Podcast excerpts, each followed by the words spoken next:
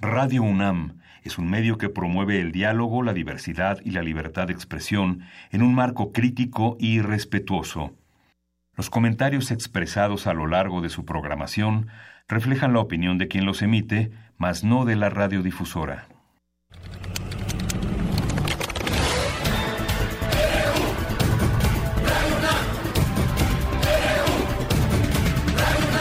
Radio UNAM presenta Prisma RU, los perfiles del acontecer universitario de México y el mundo en una frecuencia.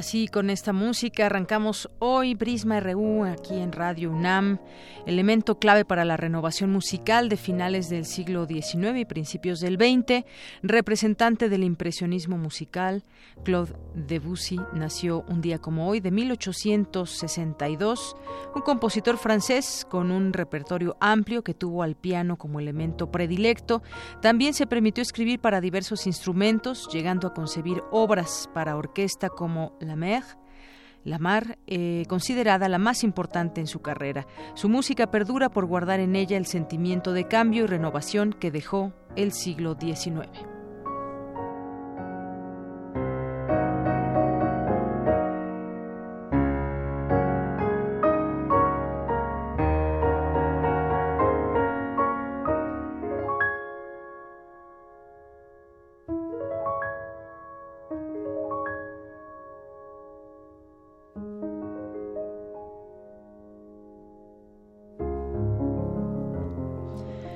Gracias por sintonizarnos aquí en el 96.1 de FM. Yo soy Deyanira Morán. Así le damos la bienvenida hoy a este espacio en donde, entre otras cosas también, le platicaremos sobre la Feria Internacional del Libro Universitario, la Filuni.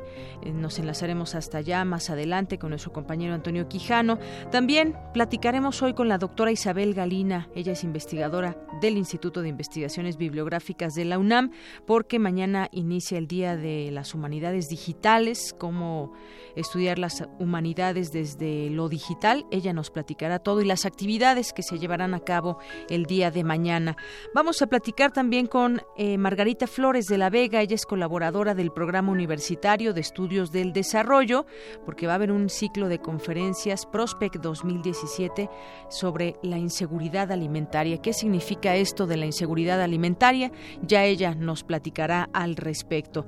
También estaremos más adelante adelante comentando con el doctor Juan Carlos Domínguez Domingo, investigador del Centro Regional de Investigaciones Multidisciplinarias de la UNAM, Campus Morelos, sobre su libro Las nuevas dimensiones del espectador, que será presentado también en el marco de la Filuni.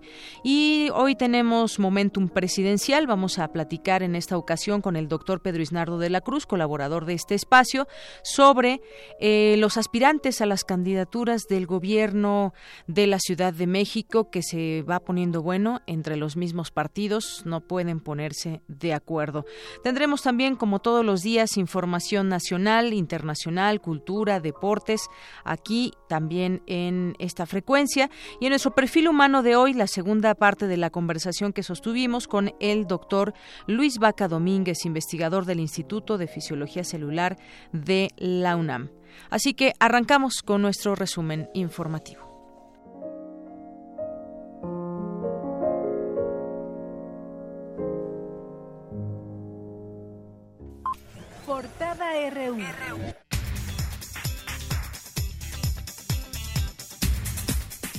Y en este día martes 22 de agosto de 2017, nuestra portada universitaria, hoy se llevó a cabo la inauguración de la primera Feria Internacional del Libro Universitario organizado por la UNAM, que tiene la intención de reunir el catálogo de universidades latinoamericanas, españolas y estadounidenses.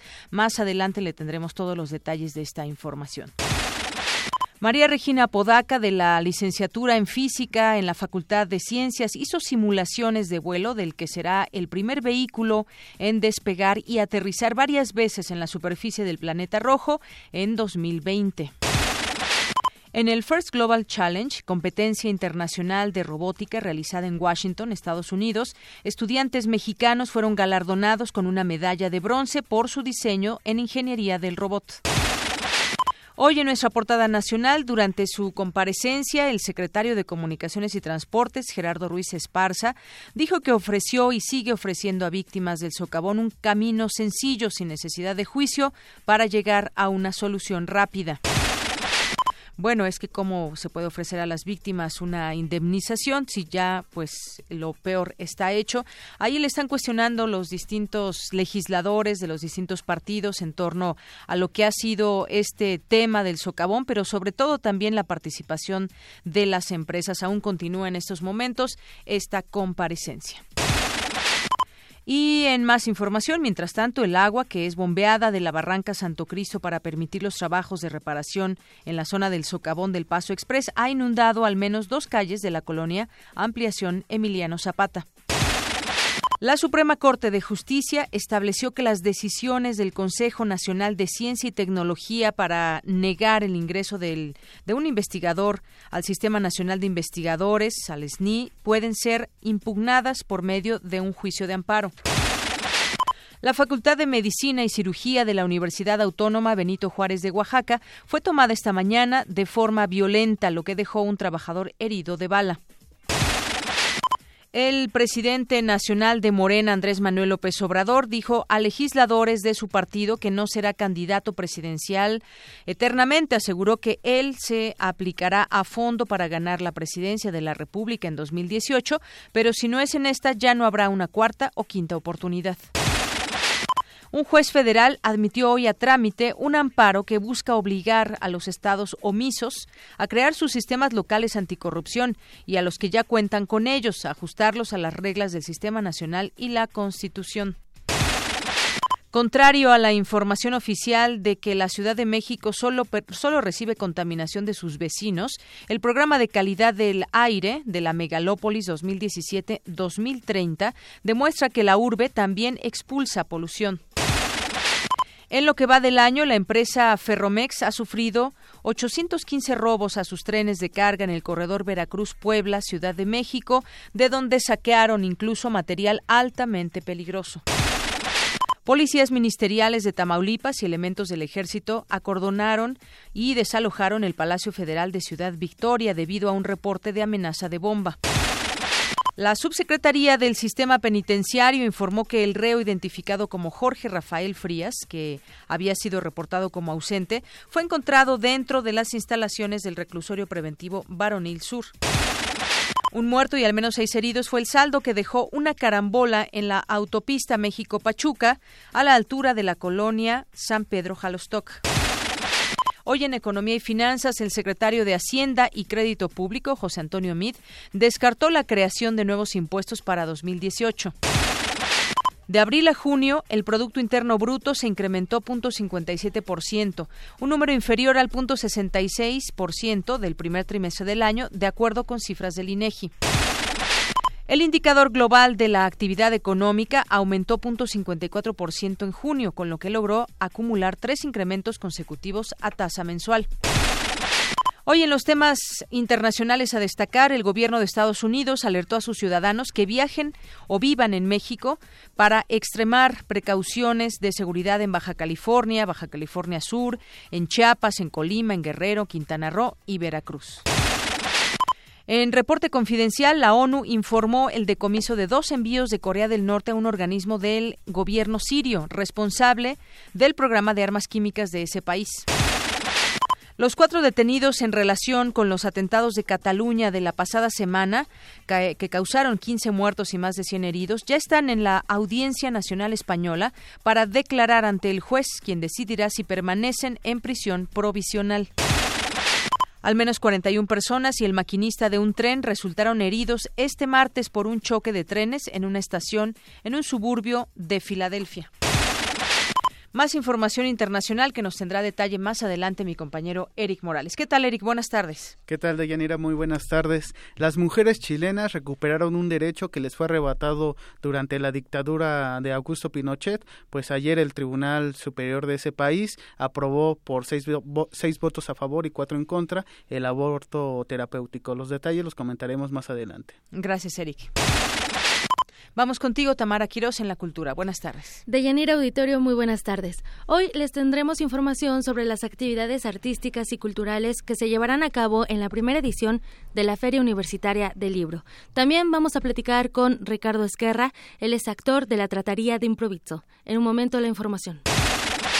Gracias. Vamos contigo, Isaí Morales, que entre otras cosas ya se presentó la playera y la medalla del maratón para el próximo domingo. Así es, va a estar muy bueno este evento y también este, hay un mexicano que procurará ganar el maratón de la Ciudad de México, que siempre lo han ganado los kenianos en, en estos últimos en estas últimas ediciones. Aunque fíjate que en las dos últimas, me parece, también entraron a la pelea peruanos. El primer lugar se lo llevó un peruano. Así es, sí, ahora falta que lo gane un mexicano. Esperemos que esta sea la ocasión. Y también vamos a hablar, por, bueno, hoy vamos a hablar sobre por qué hoy arrancan la Paralimpiada Nacional 2017. Y también vamos a hablar sobre los Pumas, porque hoy recibe a Monarcas esta noche. Entonces, vamos, más adelante les vamos a tener toda esta información. Muy bien, muchas gracias, Isaí. Campus RU.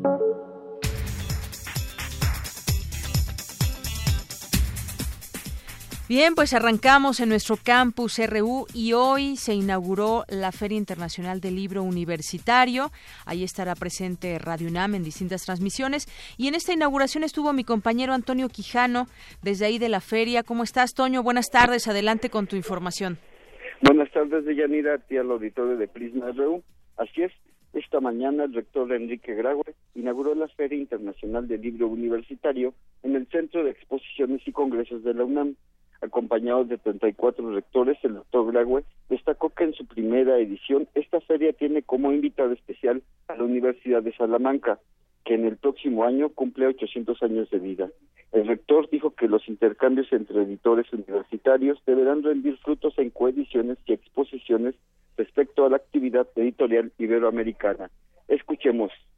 Hoy el reto que las universidades tenemos es mayúsculo. No solo se trata de combatir la intolerancia y el oscurantismo a los que hacía mención el doctor Volpi, sino que tenemos que organizar, jerarquizar y utilizar toda esta este inimaginable fuente de información y conocimiento que todos los días se produce para ponerla a disposición de los universitarios y, por supuesto, de la sociedad a la que nos debemos. Porque las universidades no solo formamos individuos para una sociedad próspera y justa, debemos también dar a conocer los quehaceres académicos, propiciar los valores humanos y difundir la cultura. Precisamente por este motivo, la labor editorial universitaria reviste una importancia fundamental en nuestro quehacer cotidiano.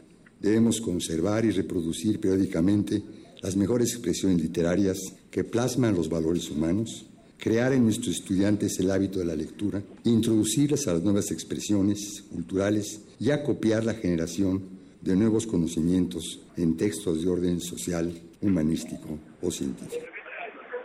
Yanira, por su parte, Daniel Hernández Ruiz Pérez, rector de la Universidad de Salamanca, destacó que las instituciones de educación superior forman personas y crean ámbitos de tolerancia y respeto a la vida.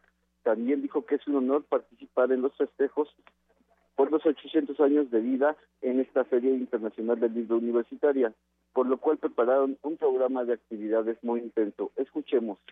Hemos preparado una agenda de actividades que incluye conferencias, talleres, concursos, exposiciones, ciclos de cine y conciertos. Algunas de estas actividades están además organizadas en colaboración con la propia UNAM y buscan, entre otras cosas, mostrar cómo esos lazos históricos están hoy más vivos que nunca. Buena prueba de ello son las actividades conjuntas de carácter musical, donde han trabajado profesionales de ambas instituciones, o también distintos encuentros que acercarán las culturas mexicana y española en ámbitos relacionados con la edición de libros, la escritura y las tecnologías como es el caso de la mesa redonda Creadores Mexicanos en Lausal, homenaje a Nacho Padilla, que contará con la presencia de importantes escritores y críticos, algunos de los cuales han pasado por las aulas de Salamanca, como Jorge Volpi, ya lo ha dicho él, o Joaquín Guerrero Casasola,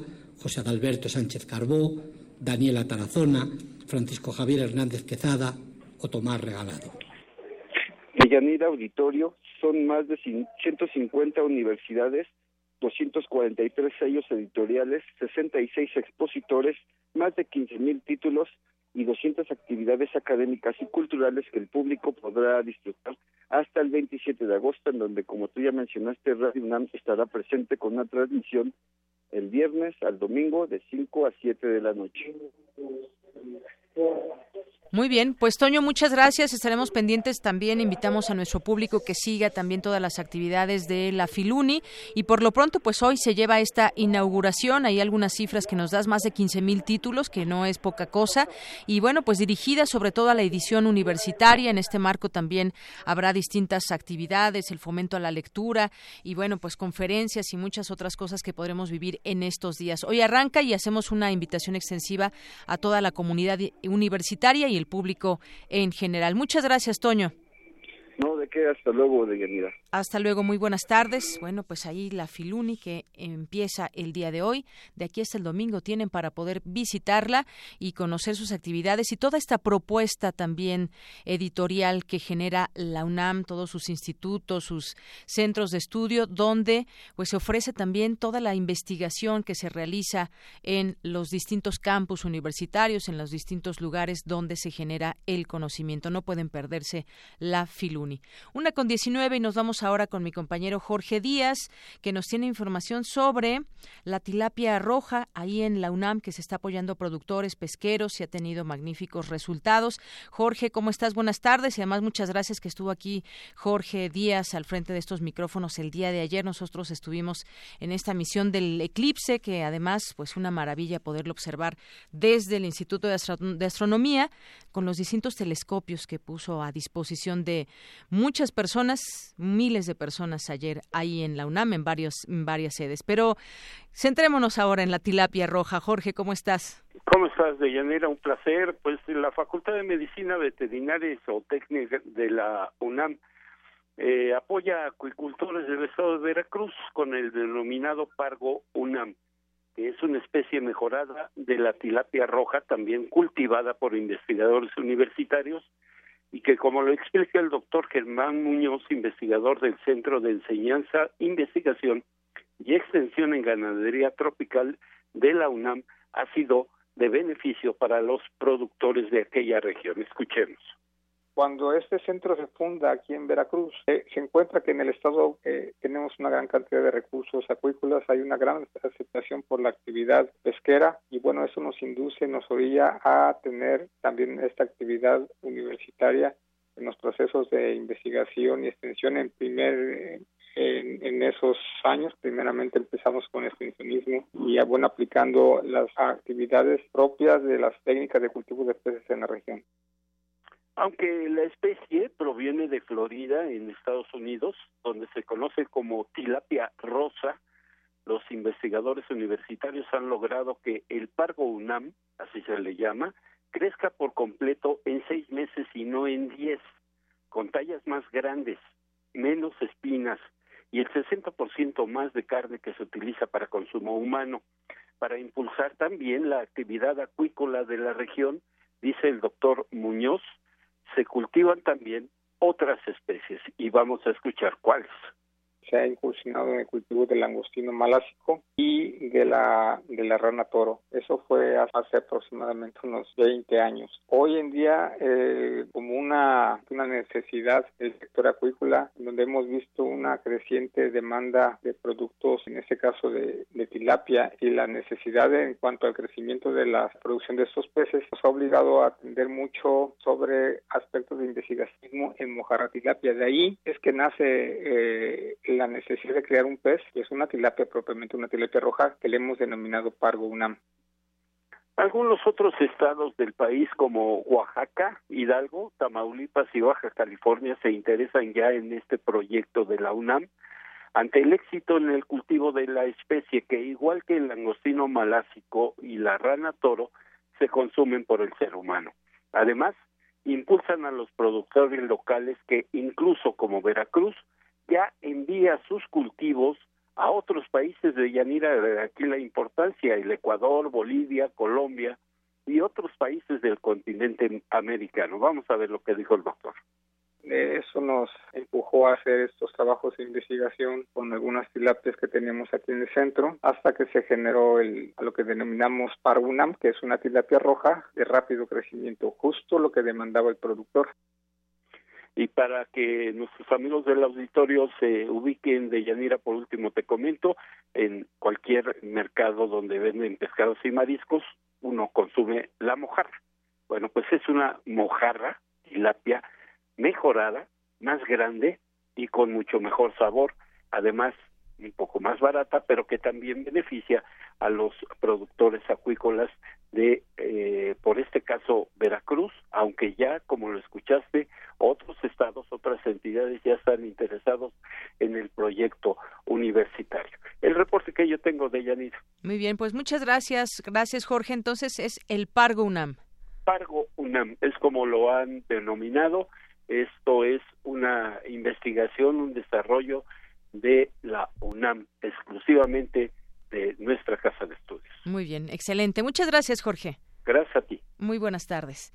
Y ya nos vamos ahora, ya está en la vía telefónica, la doctora Isabel Galina, ella es investigadora del Instituto de Investigaciones Bibliográficas de la UNAM. Le decíamos que mañana inicia el Día de las Humanidades Digitales y hay actividades al respecto. ¿Qué tal, doctora? ¿Cómo está? Bienvenida a este espacio de Prisma RU de Radio UNAM. Hola, buenas tardes. Mucho gusto.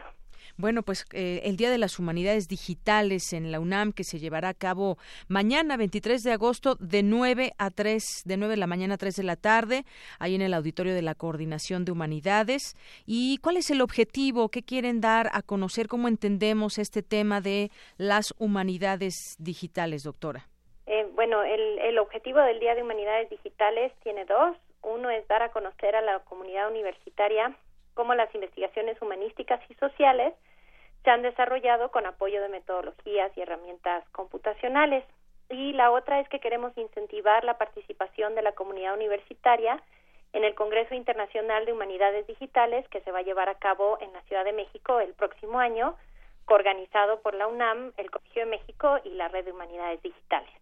Muy bien. E, este, las humanidades digitales son un campo que ha experimentado un rápido desarrollo en todo el mundo. En particular, se habla de los países del Atlántico Norte, donde ya existen centros, posgrados y un gran número de proyectos de investigación que utilizan justamente lo que usted nos decía, el cómputo, para investigar sobre temas humanísticos. ¿Cómo ha sido este desarrollo y en México en qué momento estamos, doctora? Bueno, en, en, en, México, sobre todo la UNAM es una de las primeras universidades este, de América Latina que ha estado desarrollando proyectos de humanidades digitales. Eh, en realidad, las humanidades digitales es un término que designa este campo interdisciplinario que surge este, de la intersección entre las disciplinas humanísticas y las tecnologías computacionales. Entonces, por ejemplo, el uso de marcado de texto y visualizaciones para tratar relaciones de correspondencia escrita entre, intelectuales de algún periodo histórico